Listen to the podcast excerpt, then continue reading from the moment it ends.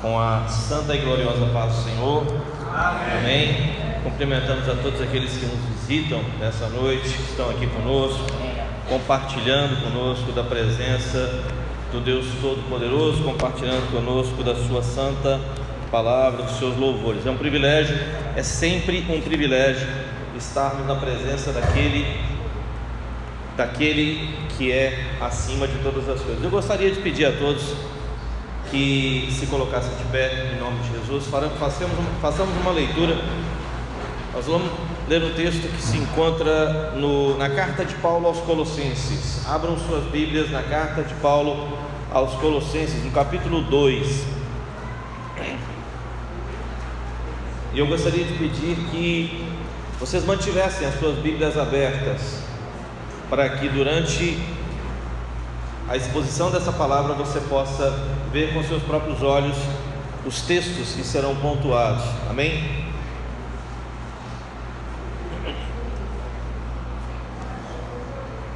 Carta de Paulo aos Colossenses, a igreja de Colossos, no capítulo 2, a partir do verso 1, nós vamos ler até o verso 17. Muita atenção, em nome de Jesus. Aleluia. Assim diz a palavra de Deus. Assim diz a palavra de Deus. Carta de Paulo aos Colossenses, capítulo 2, verso 1 ao verso 17. Porque quero que saibais quão grande combate tenho por vós e pelos que estão em Laodiceia, e por quantos não viram meu rosto em carne, para que os seus corações sejam consolados estejam unidos em amor e enriquecidos da plenitude da inteligência para conhecimento do mistério de Deus e Pai e de Cristo, e quem, em quem estão escondidos todos os tesouros da sabedoria e da ciência. E digo isso para que ninguém vos engane com palavras persuasivas, porque ainda que esteja ausente quanto ao corpo, contudo em espírito estou convosco regozijando-me e vendo a vossa ordem e a vossa firmeza e a firmeza da vossa fé em Cristo. Como, pois, recebeste o Senhor Jesus Cristo, assim também andai nele, arraigados e, e edificados nele, e confirmados na fé, assim como fostes ensinados, nela abundando em ações de graças. Tende cuidado para que ninguém vos faça presa sua por meio de filosofias e vãs sutilezas, segundo a tradição dos homens, segundo os rudimentos do mundo, e não segundo Cristo. Porque nele, em Cristo, habita corporalmente toda a plenitude da divindade, e estáis perfeitos nele, que é a cabeça de todo principado, de toda potestade, no qual também estáis circuncidados com a circuncisão não feita por mãos, no despojo do corpo do pecado, dos pecados da carne, pela circuncisão de Cristo. Verso 12: Sepultados com Ele no batismo, nele também ressuscitastes pela fé no poder de Deus, que o ressuscitou dentre os mortos. E quando vós estáveis mortos nos pecados e na incircuncisão da vossa carne, vos vivificou juntamente com ele, perdoando-vos todas as ofensas, havendo riscado o documento, a célula, a cédula que era contra nós, nas suas ordenanças, a qual de alguma maneira nos era contrária, e atirou do meio de nós, cravando-a na cruz. E despojando os principados e potestades, os expôs publicamente, e deles triunfou em si mesmo Portanto, ninguém vos julgue pelo comer, ou pelo beber, ou por causa dos dias de festa, ou da lua nova, ou dos sábados, que são sombras das coisas futuras, mas o corpo é de Cristo.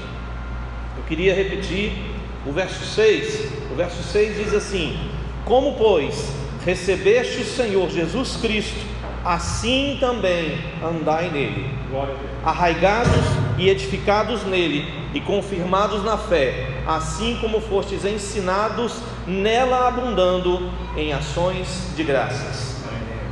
Glória a Deus.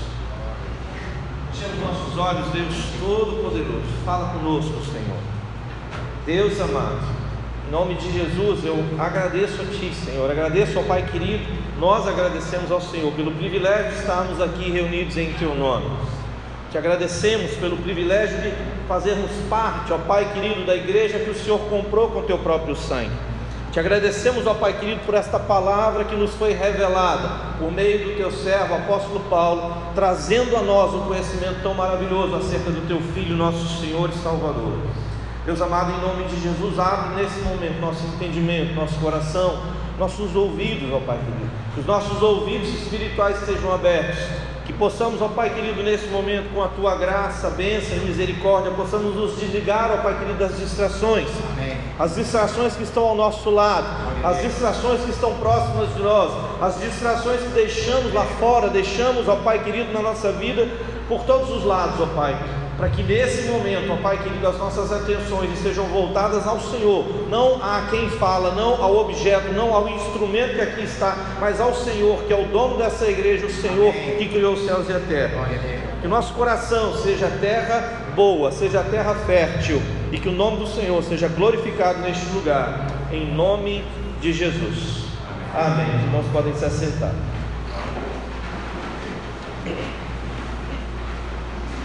Como, pois, recebestes o Senhor Jesus Cristo, assim também andai nele.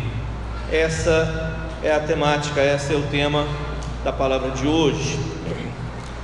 Eu queria, antes de entrar nesse texto, eu queria passar primeiramente algumas informações a respeito dessa carta. Uma carta muito rica, uma carta muito interessante Nesta carta, a expressão em Cristo, ela ocorre inúmeras e inúmeras vezes. Muitas e muitas vezes ela ocorre. O que é bem interessante, porque isso marca o tema da carta. É uma pequena carta escrita pelo apóstolo Paulo. E essa carta ele escreve para a igreja que se encontra numa cidade que não existe mais há muito tempo, há muitos anos, há muitos séculos que já não existe mais, a uma cidade chamada Colossos a cidade de Colossos. A cidade de Colossos, ela se localizava, ou Colossos, ela se localizava num lugar na Ásia Menor, atual Turquia, num lugar chamado Vale do Lico, ou Licos. Lico é o nome de um rio. E que ficava mais ou menos a uns 160 quilômetros de distância de Éfeso. Éfeso a leste, ele ficava a leste de Éfeso e ficava também a mais ou menos 15 quilômetros de Laodiceia, ao sul. São duas cidades, para vocês terem uma noção da região, são duas cidades que são citadas no livro do Apocalipse. Escreveu-se uma carta para Laodiceia, uma mensagem, aquela carta, né? Que, que o, o Jesus glorificado diz a João para escrever, uma mensagem vai para Laodiceia e outra vai para a igreja de Éfeso. Essas cidades estavam próximas, próximas mais ou menos da cidade de Colossos. A cidade de Colossos foi uma importante cidade nos períodos grego e persa, mas isso aconteceu 500 anos antes disso, porque no período de Paulo, a cidade de Colossos era uma cidade que se tornou uma cidade mais sem importância, uma cidade menor, praticamente uma cidade agrária, é, e que tinha como principal atividade a produção de lã. Então nós estamos falando aqui basicamente de uma cidade, uma, uma colônia, uma cidade agrária, uma, um vilarejo, onde uma igreja do Senhor foi plantada. E ela, ele ficava numa região extremamente importante, não muito longe da grande cidade de Éfeso, importante cidade de Éfeso, e não muito longe da cidade de Laodiceia. É, alguns autores falam que, sem dúvida nenhuma, é, Colossos foi a menor e menos importante cidade para a qual Paulo endereçou uma carta. É interessante. Eu estou pontuando isso não porque por uma questão, ah, estou desmerecendo a cidade de Colossos. Não, não é isso. É porque nós vamos perceber o tamanho do poder, da revelação, do ensinamento, o tamanho das verdades, o poder das verdades reveladas nesta carta, nesta pequena carta enviada para uma cidade de pouca importância, em seu tempo. Mas dizem, né? Os, os, estudiosos eles dizem que Colossos foi uma cidade relativamente sem importância, seus habitantes eram colonos gregos, eram frígios ou eram oriundos, descendentes dos judeus que foram levados para ali há 200 anos atrás. Então era, uma, era um lugar assim, desse jeito. A autoria da carta aplicada a Paulo. Paulo e Timóteo são citados como autores dessa carta. O interessante é que existem quatro cartas do Novo Testamento que são classificadas como cartas de prisão ou cartas da prisão. São cartas que Paulo escreveu enquanto estava preso.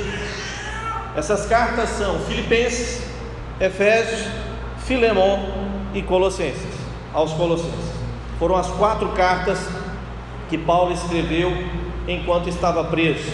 Não se sabe exatamente de que prisão ele estava quando escreveu a carta aos Colossenses, porque certamente Paulo esteve preso em Éfeso, ele também esteve preso em Cesareia, ele também esteve preso em Roma, foi a prisão mais famosa, né? foi, foi o evento mais famoso registrado no livro de Atos.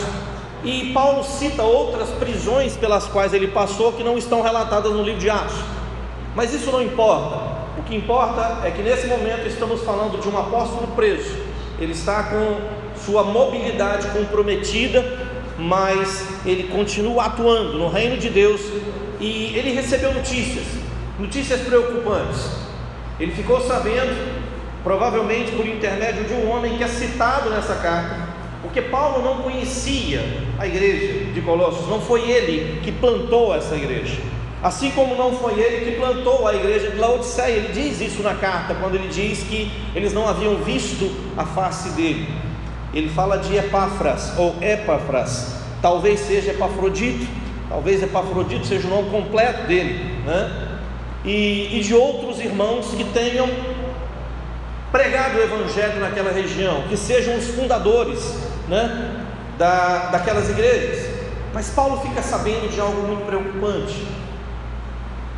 Paulo fica sabendo que falsos mestres se introduziram uh, ali, falsos mestres se introduziram naquela cidade, se introduziram naquela região e começaram a tumultuar a vida da igreja e começaram a, a, confundir a cabeça daquela igreja, a confundir a cabeça daqueles irmãos. Interessante que, se a carta aos, aos Colossenses foi escrita enquanto Paulo estava preso em Roma, quando Paulo estava descendo para Jerusalém, e aí ele foi preso e ficou dois anos em Cesareia, antes disso, ele se encontrou com os presbíteros de Éfeso, que também é na Ásia Menor, e que fica a 150, 160 quilômetros de Colossos. E ele havia alertado os presbíteros de Éfeso, os pastores de Éfeso, que lobos devoradores se infiltrariam na igreja e que provocariam grande dano e que eles deveriam cuidar, eles deveriam ser cuidadosos com a doutrina, com o ensino. Hoje a palavra doutrina no meio evangélico ela tomou um sentido de regras de comportamento, não é? Ah, uma igreja tem doutrina, outra não tem. Você já deve ter ouvido isso. Você já pode até ter falado dessa forma, achando que doutrina significa um, uma lista de coisas que você pode ou não pode fazer. Doutrina igual ensino.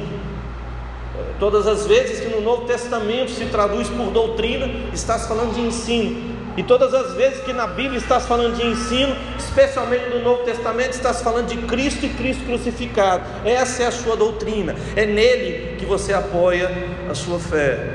Não são em uma não é em uma lista de regras do que se faz para ir para o céu, até porque isso é uma tremenda de uma mentira. É... Continuando, até o momento daquela carta, aparentemente Paulo nunca foi ali, ele não conhecia, ele não conhecia aquelas pessoas, assim, pessoalmente.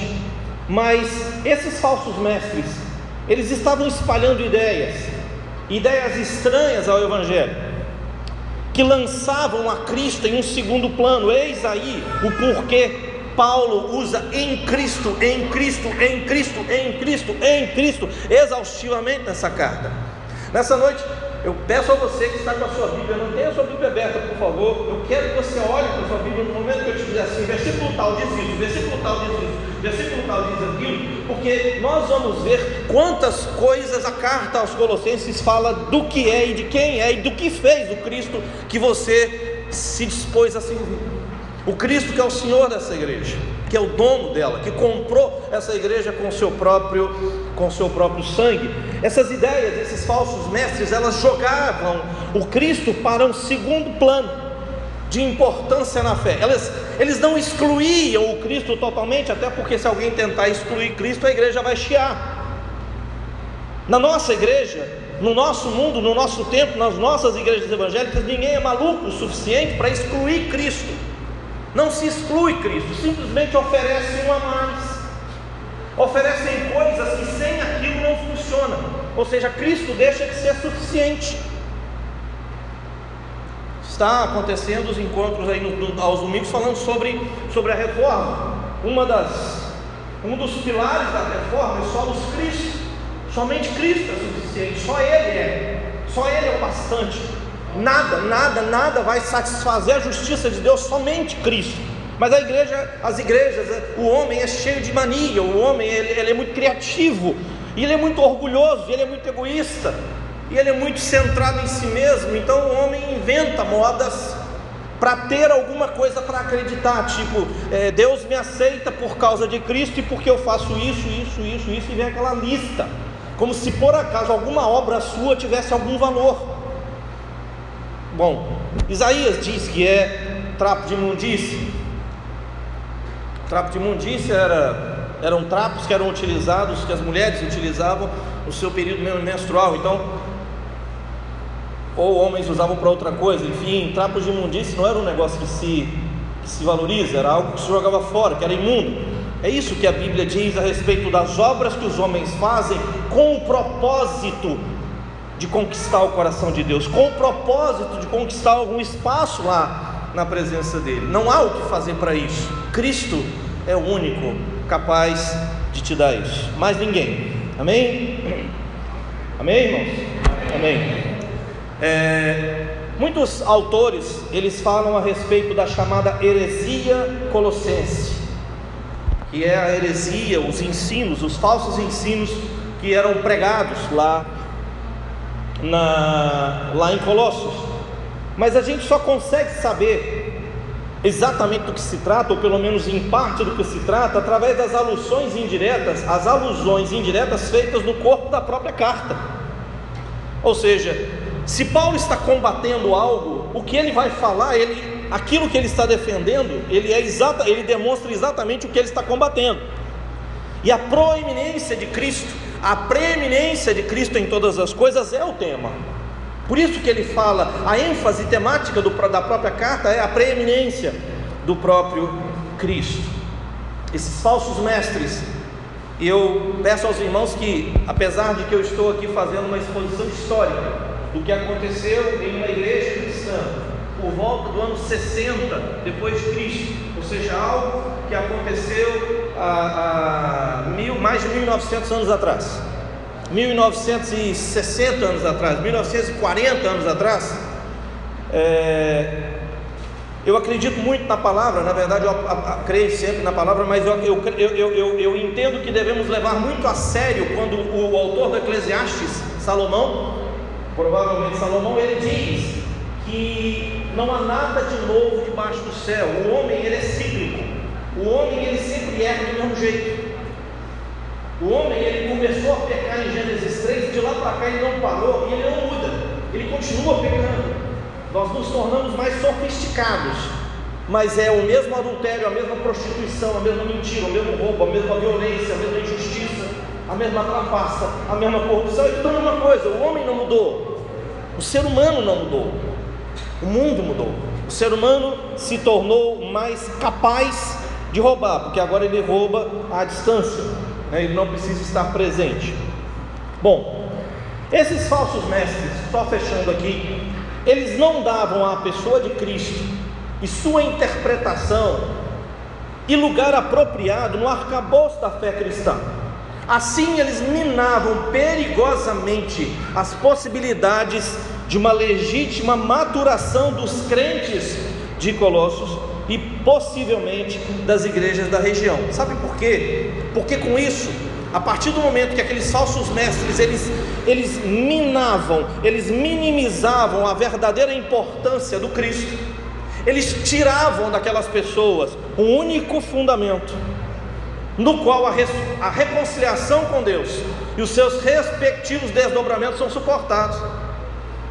Porque a reconciliação com o Senhor, ela só ocorre e só ocorreu por intervenção do sangue dele derramado naquela cruz. Se eu diminuo a importância desse Cristo, eu vou ter que arrumar um outro caminho. E não existe outro caminho. Sabe por que não existe? Porque ele disse que não existe. Ele disse: Eu sou o caminho. Ele não disse eu sou um dos caminhos, escolha um para você, você se sinta feliz. Né? Essa é a frase né? miserável para aí fora. Né? O importante é ser feliz. O importante é se sentir bem. O inferno se sentindo bem. Vai lá abraçar o diabo. Feliz da vida. Satisfazendo seus desejos. É isso. É assim que funciona. Mas o mundo aí fora, ele é especialista. O mundo aí fora, com o demônio que o controla, especialista em distorcer os valores de Deus. E nós, enquanto igreja, somos o sustentáculo da verdade. Amém? A igreja tem que se comportar como tal, porque somos o sustentáculo da verdade. A palavra de Deus diz isso. Eles estavam negando. Os irmãos, os irmãos terem uma ideia, eu vou listar aqui algumas coisas alguns pontos da chamada heresia colossense. Se você se sentir interessado, né? Temos alguns seminaristas aqui, mas não só os seminaristas, os irmãos devem ler a palavra com essa, com essa ideia, a ideia de que Deus está falando com você e Ele está, amém? A heresia colossense, a primeira coisa é que minimizava ou distorcia as obras e a pessoa de Cristo. A segunda coisa, havia um apelo aos alcances e poder do exercício filosófico meditação, meditação, contemplação e outras coisas. Havia uma ênfase ao maior conhecimento da ordem cósmica, era uma ideia meio mística. Haviam elementos do ritualismo e tradicionalismo judaico. Guarda sábado, guarda isso, guarda dia, guarda aquilo, come isso, não come aquilo, come aquilo outro. Isso não pode comer, aquilo pode, isso aqui come desse jeito, aquilo ali só come de noite, aquilo outro só come de dia, isso aqui não come nunca. Isso aqui você come todo dia, senão você vai para o inferno. Isso aqui, se você comer, o capeta te abraça e aí vai. E tem gente que abraça essas ideias achando que isso. Né? Havia uma outra coisa: havia a veneração de anjos como entidades controladoras dos mundos dos espíritos. Se os irmãos se lembram, é, no livro de Atos, quando fala sobre a passagem de Paulo em em Éfeso lá em Éfeso, a prática das artes mágicas era muito forte, muito forte. Eles queimaram em Éfeso, em Éfeso uma quantidade absurda de livros de magia. Era, era muito forte a magia na região, o, o ocultismo na região era muito forte. E eles tinham medo dos espíritos imundos, eles tinham medo dos deuses, então eles tinham cultos aos anjos, para que os anjos os protegessem. Então eles eram ensinados a venerar os anjos. Você deve conhecer pessoas que acendem vela para anjo ainda hoje. Né? Observe que essas coisas não são novas. Havia uma forte ênfase na prática do chamado ascetismo. O que é ascetismo?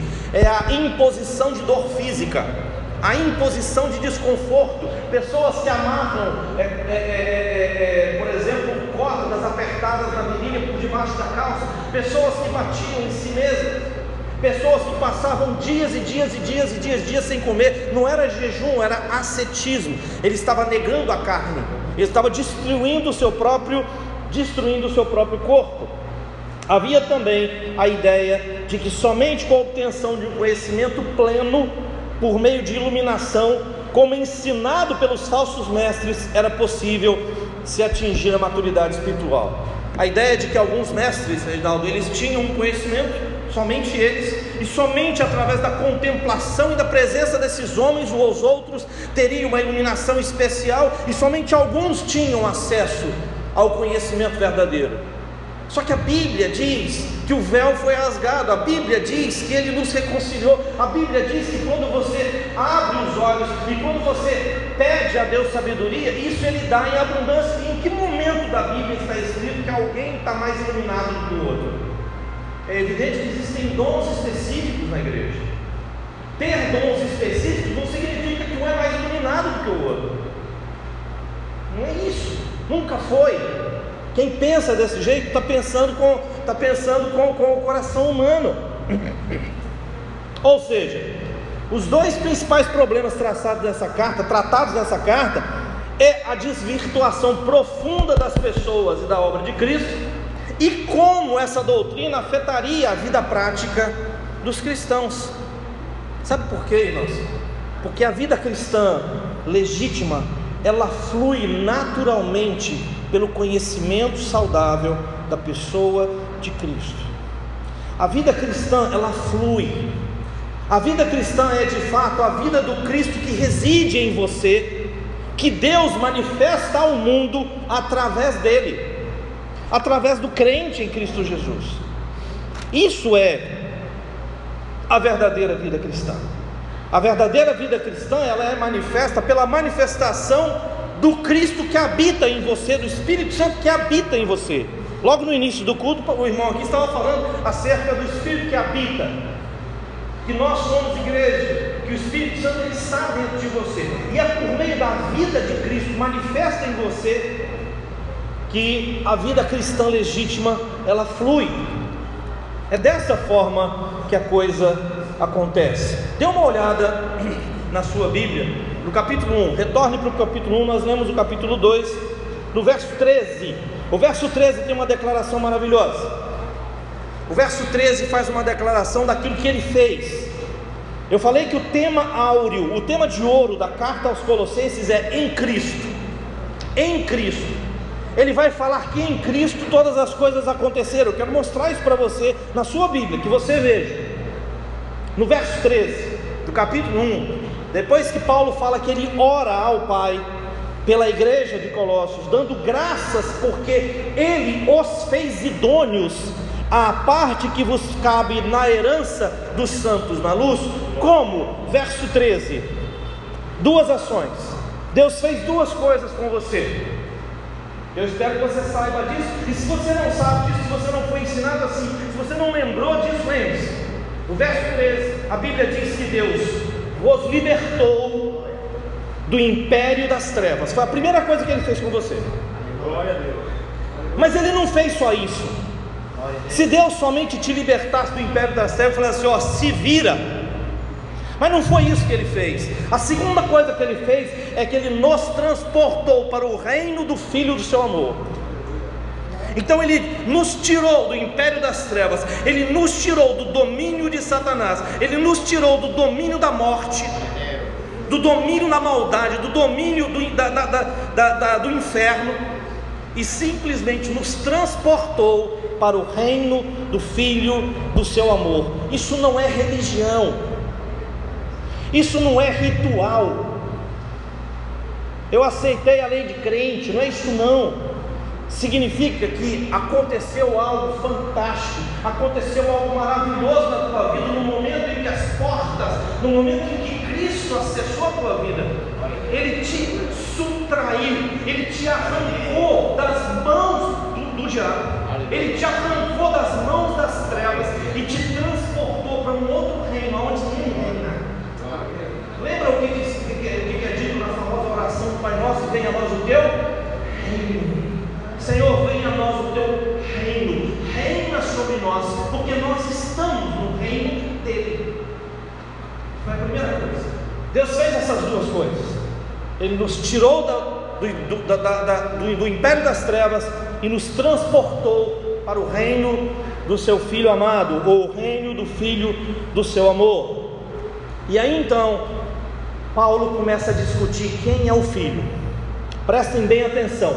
Quem é o filho para mim? Quem é o filho para nós? Quem é o filho para você? Verso 14. No verso 14 diz que nele nós temos a redenção. Redenção se refere à compra da liberdade de um escravo. Redenção se refere à paga de um resgate. Ele, nele temos a redenção. Então, se acaso você não conhece esse Cristo desse jeito, se esse Cristo não faz parte da tua vida, entenda o que você está perdendo, porque nele nós temos a redenção. Ainda no verso 14, diz que nele nós temos a remissão dos nossos pecados. É, não, redenção é uma coisa, remissão é outra. Remissão significa perdão judicial de um crime, perdão de um pecado, perdão de uma dívida. Perdão, completo perdão. É você receber a informação oficial de que você não deve mais nada. Por isso que a Bíblia fala que nele não há condenação, porque nós não devemos mais nada, porque ele pagou. Ele pagou.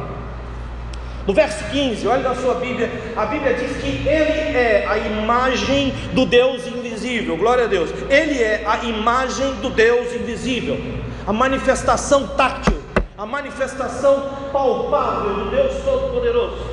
Ele é a manifestação palpável do Deus Todo-Poderoso. Verso 15. Ainda no verso 15 diz que ele é o primogênito de toda a criação. Isso não significa que ele foi criado. Ser o primogênito significa que ele tem a preeminência de toda a criação. Em tudo que existe, ele é a figura mais importante. Ele é o mais exaltado. Esse é o Cristo a quem nós exaltamos. Esse é o Cristo a quem nós servimos. No verso 16, e eu posso afirmar no verso 15 que ser o primogênito de toda a criação não significa que ele foi criado, porque no verso 16 diz: Nele foram criadas todas as coisas, tudo foi criado por ele e para ele. Esse texto está simplesmente dizendo, dizendo que Cristo criou Ele é o Criador. Que todas as coisas foram criadas nele, nele, foram criadas por Ele e foram criadas para Ele. E aí fica uma dúvida: se tudo foi criado para Ele e esse mundo está em plena rebelião contra Deus, essa rebelião é muito grave, porque esse mundo se rebelou contra o seu Criador. As pessoas que abrem o bico, abrem a grande boca para falar mal do Cristo de Deus, eles estão falando mal daquele que criou todas as coisas, inclusive o ar que esse ímpio respira. Por isso que Jesus, num dado momento, ele simplesmente ele, ele, ele, ele, lança ao ar uma, uma lástima terrível e ele diz, ele diz, ai de ti Corazim, ai de ti Betsaida, ai de ti Cafarnaum, porque não reconheceste o dia da tua visitação, no dia do juízo haverá menor rigor para Sodoma do que para ti. Glória a Deus. Sabe por quê? porque eles rejeitaram o Cristo. É só isso que o homem precisa fazer para ter a sua destruição eterna definida. Ele pode fazer o bem entre 30 aspas a vida inteira. Vire as costas para Cristo e você está condenado eternamente. Isso assim diz a palavra.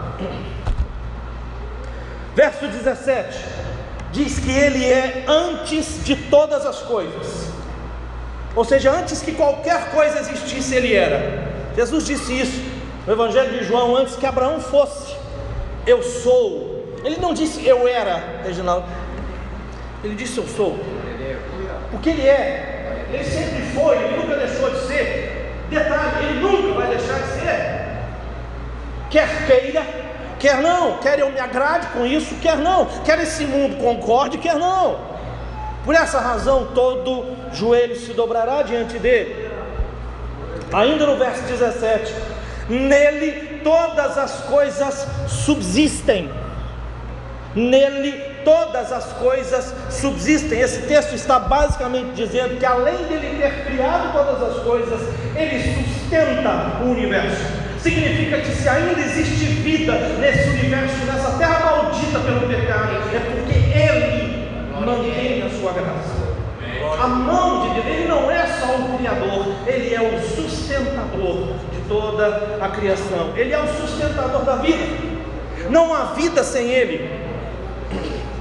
Mesmo que essa vida seja usada o tempo todo só para pecar, mas essa vida peca o tempo todo e só existe por causa dele, porque ele sustenta.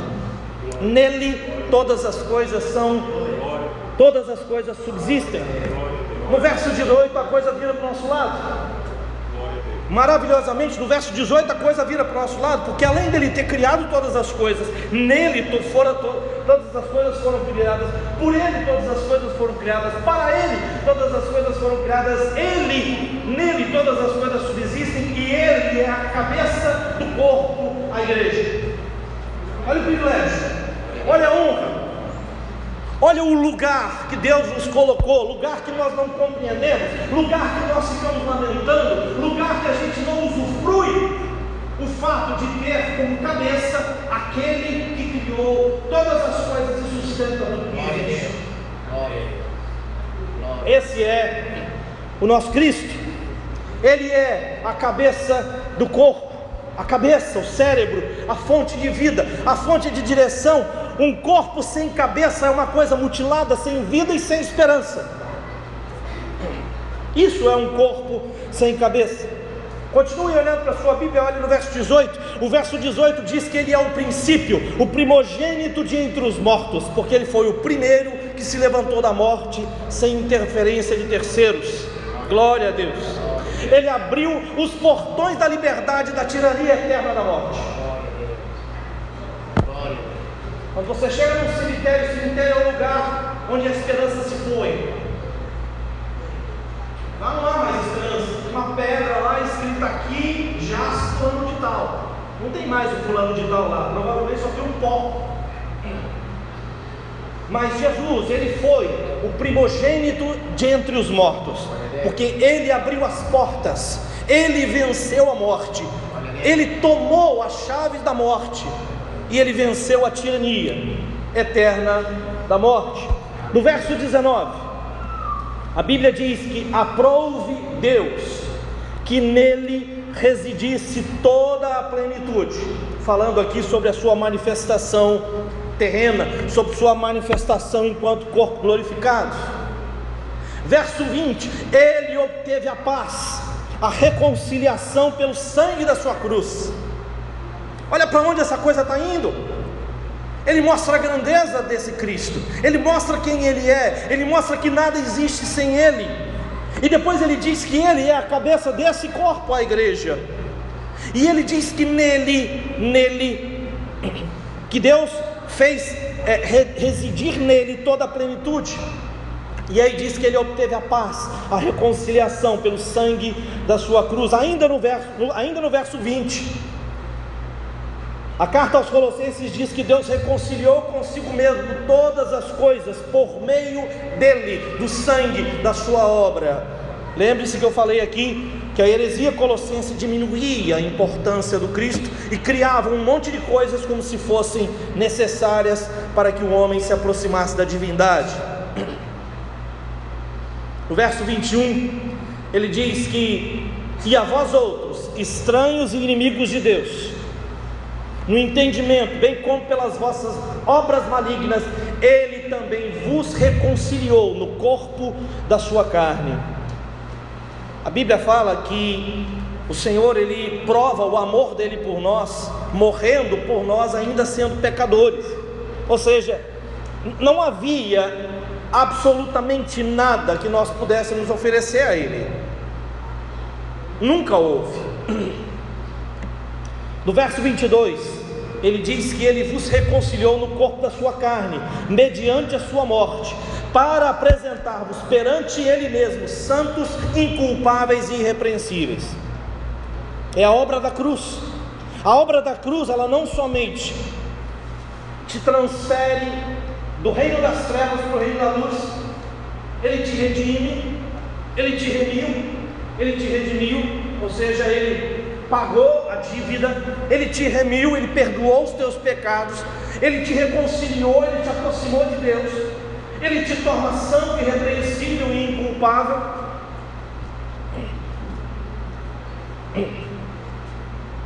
E Ele apresenta para, nós, ele apresenta a, a, nós perante ele mesmo, santos, inculpáveis e irrepreensíveis. No verso 23, 26, é interessante que na carta, a carta aos Colossenses e a carta aos Efésios são muito próximas em termos de vocabulário. Muito interessante. É, os, os termos são muito parecidos. E só que na carta aos Efésios fala-se de mistério. E o mistério da carta aos Efésios é outro. O mistério lá é a união de gentios e judeus numa mesma igreja, no mesmo corpo. Mas aqui não. Em. Na carta aos Colossenses, no verso 26, Cristo é o mistério que estiver oculto dos séculos e gerações. Ele é o mistério. Cristo era o mistério que estava oculto, que havia sido revelado em sombras ao longo de todo o Antigo Testamento, que havia sido revelado em sombras aos profetas, que havia sido revelado em sombras, mas agora ele é o mistério revelado. Cristo é o mistério. Cristo é o mistério. Cristo é o mistério que estiver oculto. No verso 27, tem uma, uma expressão aqui que ela é simplesmente maravilhosa. No verso 27 diz que ele era o mistério entre os gentios que Deus quis dar a conhecer qual seja a vasta riqueza da sua glória, a saber, Cristo em vós, esperança da glória. Esse é o mistério. E ele queria nos revelar isso, a razão da nossa esperança, que é Cristo em vós, a esperança da glória. Ele está aqui, ele está aqui, ele é o Senhor da tua vida. Ele é o teu Salvador, Ele é muito maior do que a gente imagina.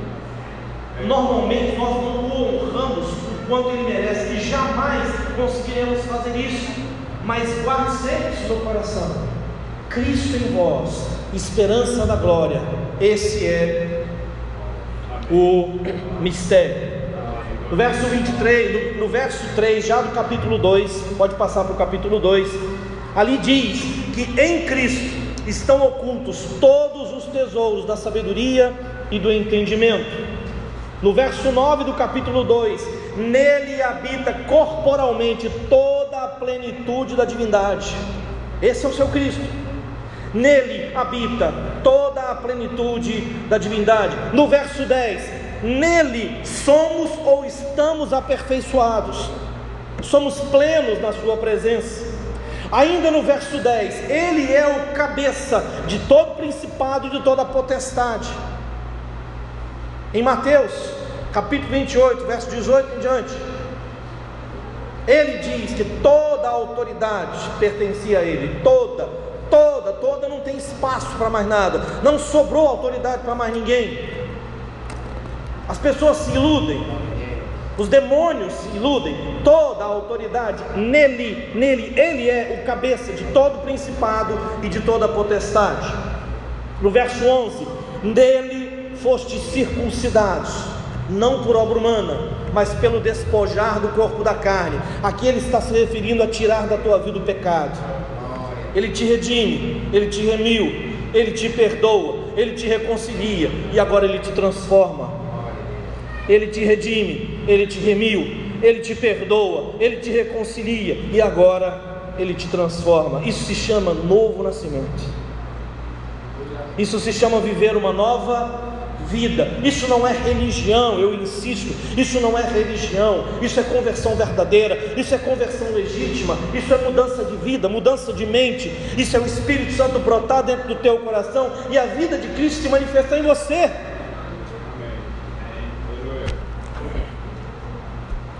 Fostes sepultados com ele, no verso 12, por meio do batismo.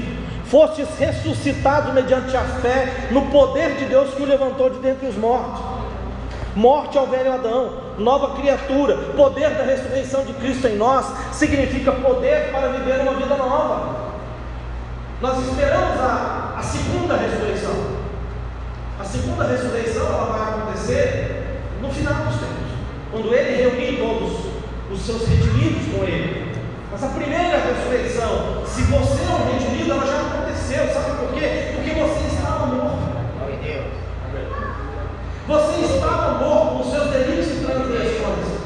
Você agora está vivo diante do Deus eterno também. Você agora é uma nova criatura. Então você já passou pela ressurreição. Você já, já usufrui da ressurreição de Cristo em sua vida. No verso 13: Estáveis mortos pela incircuncisão da vossa carne, mas Ele vos deu vida e Ele vos perdoou. No verso 14: Nele, a saber, em sua cruz, em sua cruz Ele cancelou o escrito de dívida que havia contra nós. O escrito de dívida, resultado dos nossos pecados, passados, presentes e futuros. A Bíblia diz que o salário do pecado é a morte. Essa é a dívida. E essa dívida todo mundo tem. E ela é enorme. Ela é estratosférica, porque se peca aos bilhões por minuto nesse planeta se ofende a Deus a cada fração de segundo, a cada respirar de um ser humano, alguém envia uma ofensa ao trono de Deus. Mas o escrito de dívida que havia contra você, ele pregou lá na cruz. Poeticamente pode-se dizer que os cravos não pregaram as mãos de Jesus somente, pregaram o escrito de dívida que havia contra mim que havia contra você. O próprio Deus fez isso. Ele era a parte ofendida. Ele é a parte ofendida. Ele fez isso por mim e por você. Sabe por quê? Porque Ele te ama profundamente. Irmão, também retornando ao texto que foi lido no início, não há nada que pode nos separar do amor de Deus que há em Cristo Jesus. No verso 15, a Bíblia diz que ele despojou os principados e potestades, os expôs ao desprezo e triunfou deles na cruz. Isso significa que depois da cruz não existe mais demônio na terra, não. Significa que a atuação desses demônios é limitada e sobre o povo dele de modo algum. Senhor despojou os principados e potestades, expôs esses principados e potestades publicamente, pregando e os venceu, triunfou deles na cruz. É interessante que é, eu esqueci o nome daquele sujeito muito famoso, me ajuda aí, um carequinha e todo mundo gosta de falar das frases dele. Como é que pode, né? Esquecer o nome de alguém tão importante. Não é Dalai Lama, não. É o indiano lá que. Oi? Gandhi. Meu Deus, esqueci o nome do Gandhi. Vocês acreditam que eu fui capaz de esquecer o nome do Gandhi? Eu estou ficando velho. Esqueci o nome do Gandhi. Muita gente gosta de usar as frases do Gandhi por ele ser por ele, por ele ser uma pessoa extremamente sábia. E de fato, uma pessoa que tem uma história muito interessante. Mas Gandhi é hindu. E, e como um hindu, ele, ele não aceita que a morte de Cristo tenha servido para alguma coisa. Então, na verdade, ele acha que a morte de Cristo foi um martírio e foi a prova da crueldade humana, mas não se ganhou nada com aquilo. Então, quando vocês usarem as frases de grande, grande lembrem-se que ele é muito fiel e ele não acredita no seu Cristo, tá bom? Então não, então não usem as frases dele. O mundo não acredita, para que ficar usando? Né? Você tem a Bíblia para citar, então cita a Bíblia. É, mas o que, que acontece?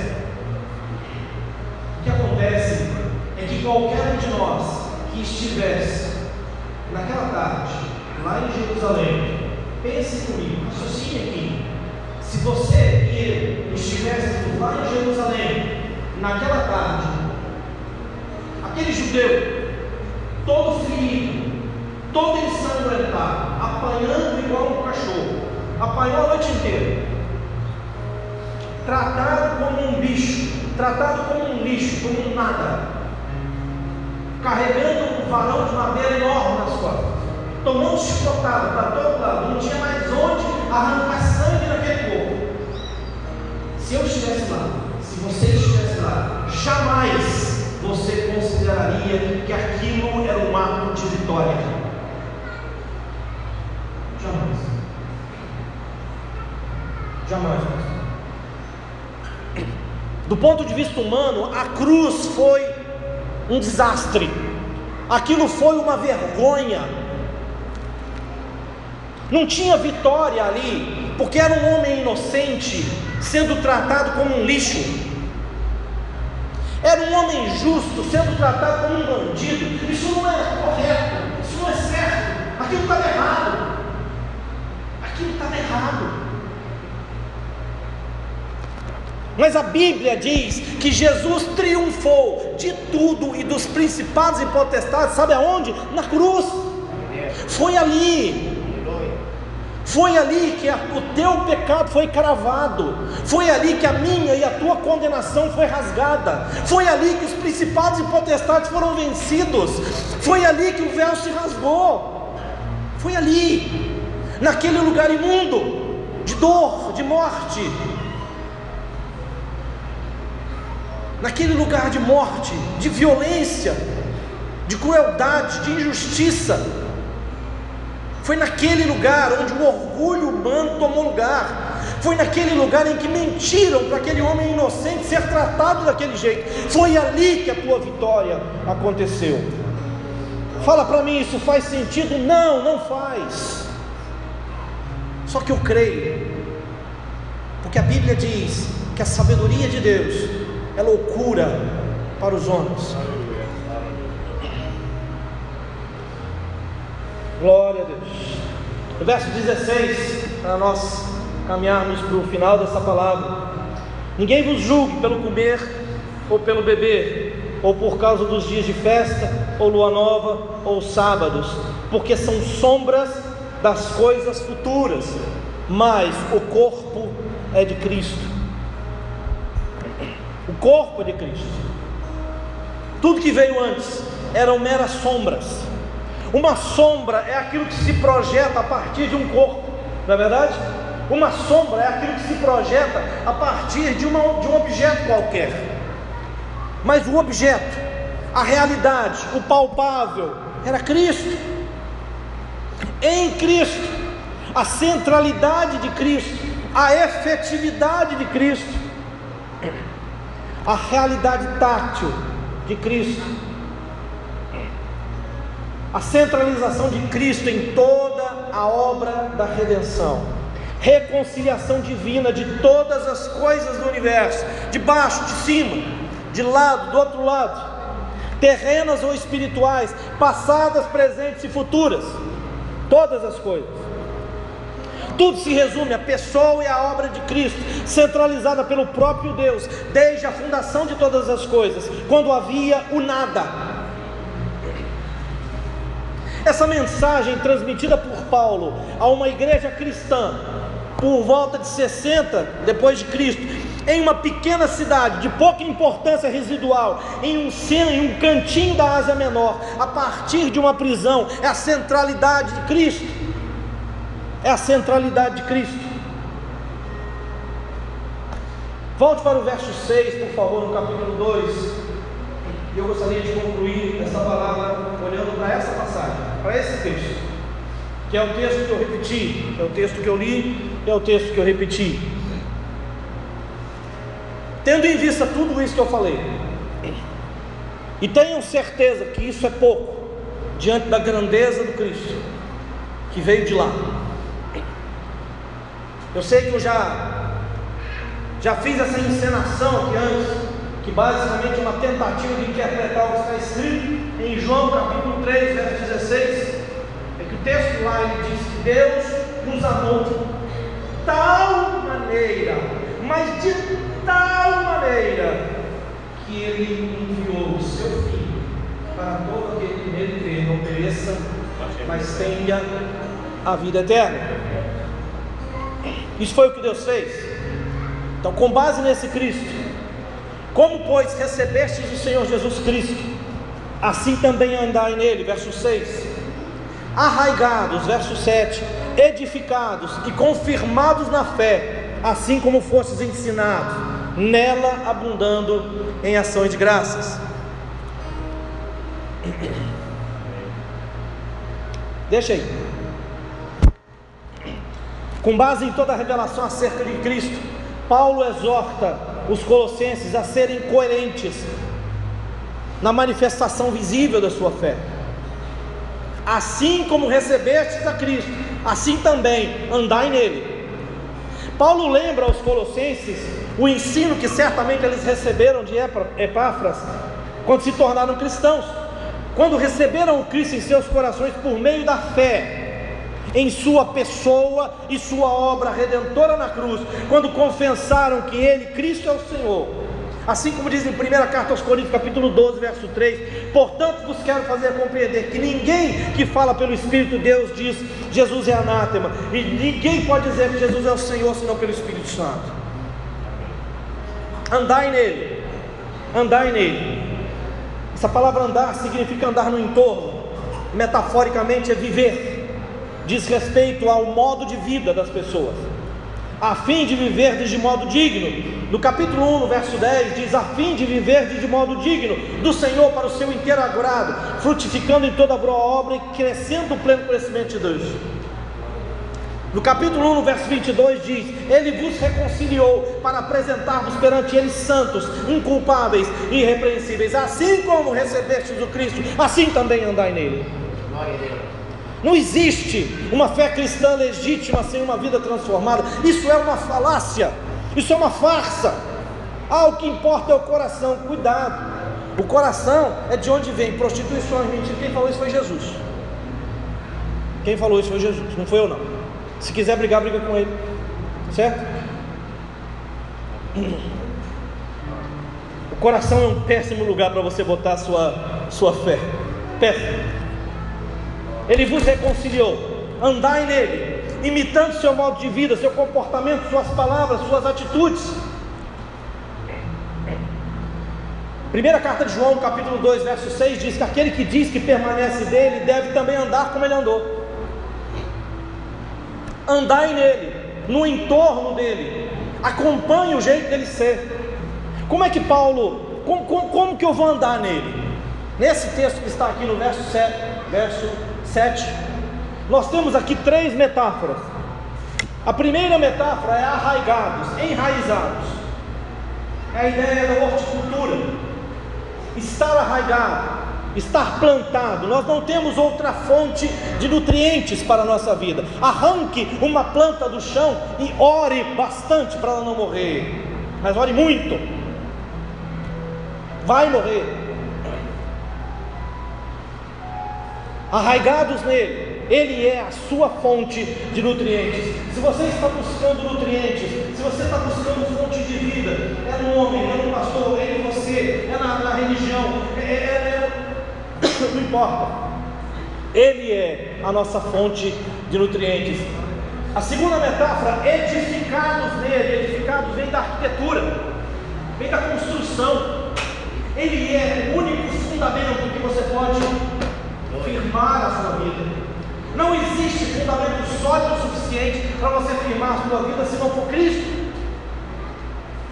Arraigados, não existe um lugar onde você tire nutrientes para a sua vida. Edificados, não existe lugar para você apoiar a sua vida.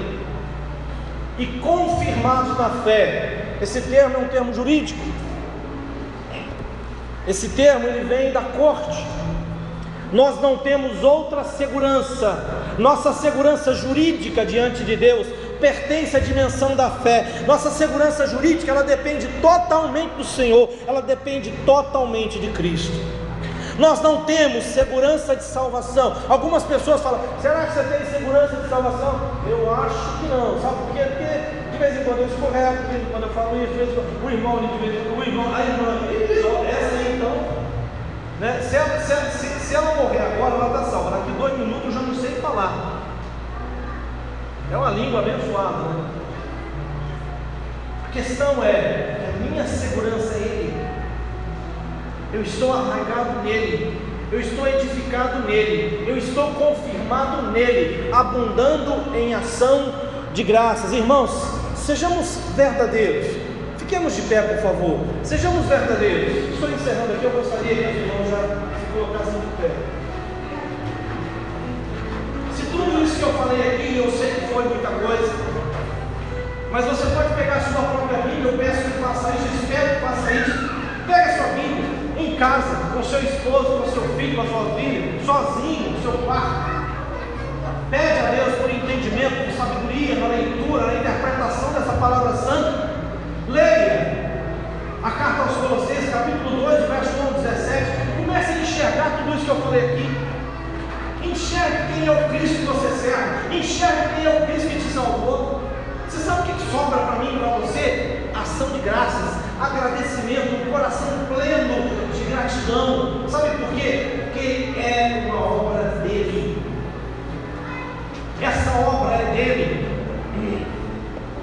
Essa obra é totalmente dele.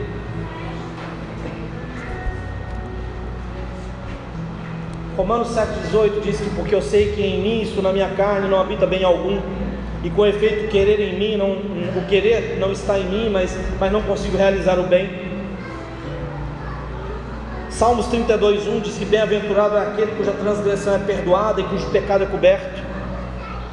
Salmo 94,12: Bem-aventurado é o homem a quem tu castigas ao Senhor e a quem ensinas a tua lei.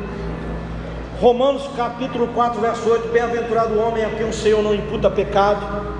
Romanos capítulo 4, verso 7: Bem-aventurado aquele cujas maldades são perdoadas, cujos pecados são cobertos. Filipenses capítulo 2, verso 13 diz: Porque Deus é que opera em vós, tanto o querer quanto o efetuar, segundo a sua boa vontade.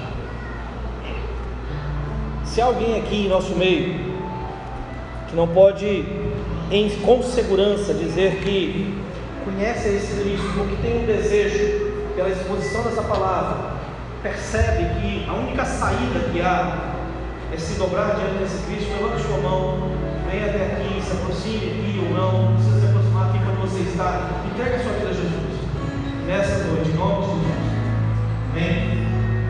E nós estamos aqui que reconhecemos diante de Deus com gratidão, que num dado momento da nossa vida, nós, nós recebemos a esse Senhor, compreendamos o tamanho, a importância, a largueza, a profundidade, o poder do Cristo que você serve, que é seu Senhor. Seja grato a Ele. E se você recebeu ao Senhor Jesus Cristo, andar nele. Que isso é o que se espera de mim e de você. Senhor Deus Todo-Poderoso, a Ti, Senhor, toda honra, todo louvor e toda glória. Muito obrigado, Senhor, pela Tua palavra. Muito obrigado, Pai querido, porque o Senhor tem falado conosco. Muito obrigado pelas inúmeras oportunidades que o Senhor tem nos dado para que estarmos aqui diante do Senhor. Obrigado pela Tua presença aqui em nosso meio. Nós, nós não merecemos, jamais merecemos. Mas reconhecemos a nossa total dependência de Ti Reconhecemos, Pai querido, que a nossa vida ela não é absolutamente nada sem o Senhor. Reconhecemos, Pai querido, que o único lugar seguro é o centro da tua vontade. E essa igreja, Pai querido, neste momento, sonda, Senhor, o Espírito do Senhor, sonde.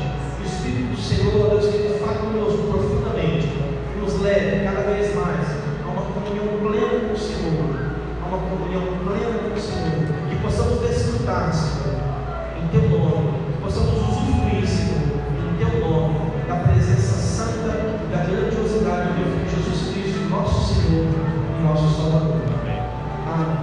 Glória a Deus. Sentado,